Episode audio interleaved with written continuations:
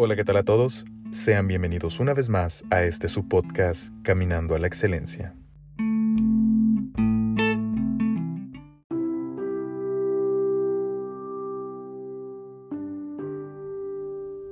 El amor. Qué hermosa palabra, ¿verdad? El amor lo es todo, lo abarca todo. Por amor, las mujeres dan a luz. Por amor naciste. Por amor luchas por amor perdonas, por amor aceptas. Y aunque el amor lo abarca todo, la terquedad humana insiste en separar al mundo en países, en colores, en sexo, en posición económica. El ser humano tiene una gran capacidad para amar, pero se ve frenada, limitada porque no hemos aprendido a amarnos a nosotros mismos. Y tal vez me puedas decir, Qué tema tan repetitivo, Carlos. Tienes como tres podcasts que hablan sobre el amor. Y la verdad es que sí. Pero lo curioso es que a pesar de ser un tema tan común y que a muchos les hace sentido, sigue habiendo una gran cantidad de personas que no se aman a sí mismos. Un claro ejemplo de esto es el aún más popular tema, la toxicidad en las parejas. Las redes están inundadas de este asunto memes, videos sobre parejas tóxicas a modo de broma. Algunos hasta desean que su pareja sea tóxica, porque si no es tóxica, entonces no los aman. Confunden el amor y lo relacionan lo relacionan con toxicidad. Relacionan la toxicidad con atención, con te cuido porque te quiero. Por eso te llamo todo el día. Te celo porque te quiero. Por eso no dejo que tengas contacto con otra persona que no sea yo. Esto ha pasado de ser un chiste a ser el modo de vida de muchos. Y luego se preguntan por qué sus relaciones están como están. Y luego se preguntan por qué no pueden tener una relación sana. Y luego se preguntan por qué no pueden tener paz con ninguna de sus parejas.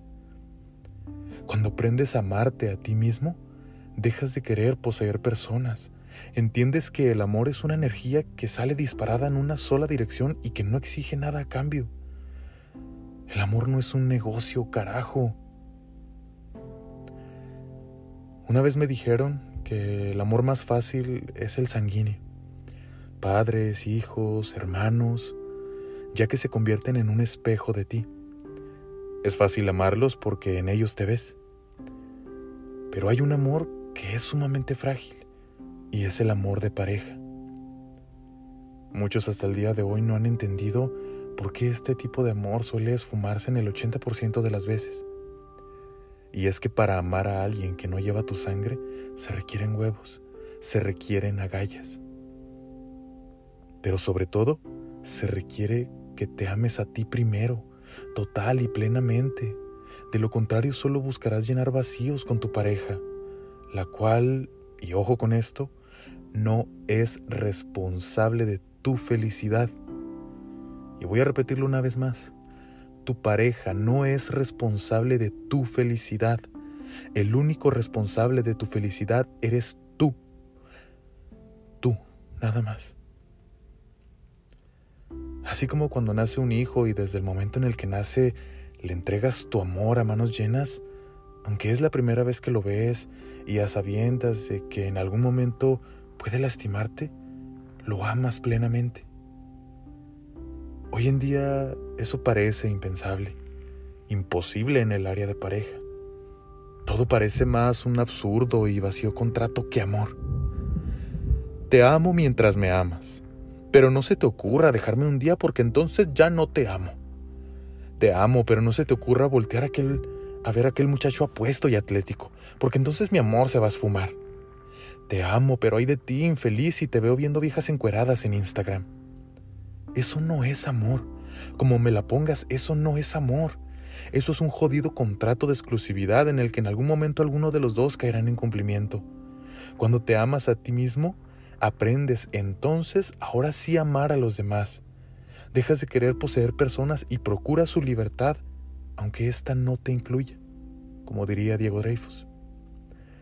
Dejas de depender, de necesitar, y aprendes a dejar ir sin resentimiento cuando aparentemente te han hecho daño. Y digo aparentemente porque si tú amas de verdad, esa persona que te falló, que te traicionó, que te fue infiel, no te hizo daño a ti, se hizo daño a sí mismo, porque tú le amabas.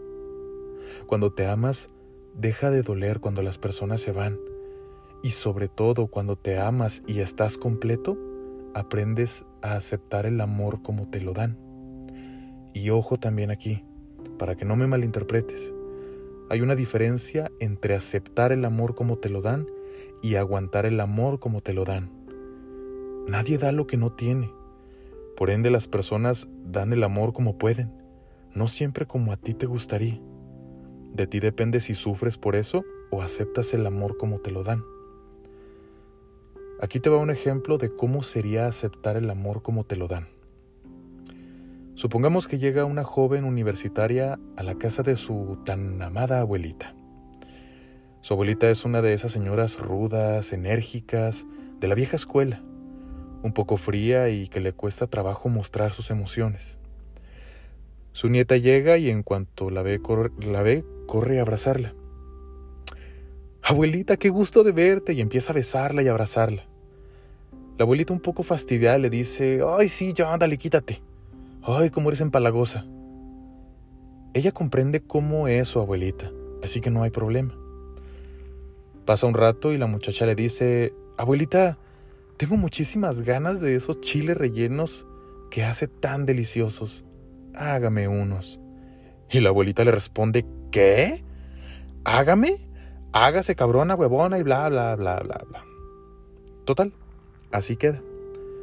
Días después, la chica vuelve a la casa de su abuela y la abuela le dice, oye, vino tu tía fulanita de tal y se puso a hacer chiles rellenos.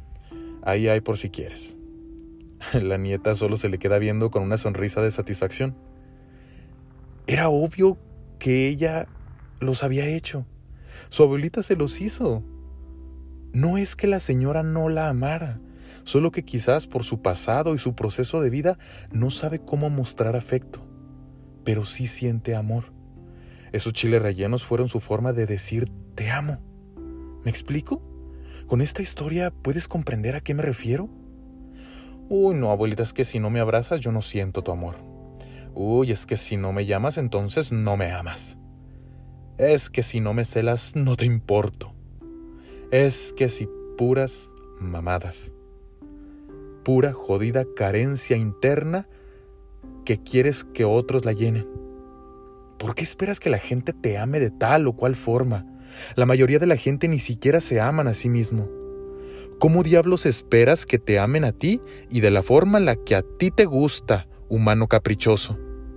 Si sigues esperando que la gente te ame como tú quieres y como a ti te gusta, te vas a llevar muchas decepciones, te lo aseguro. El único amor que vas a recibir a tu gusto y plenitud ya lo había dicho, es el que te des a ti mismo.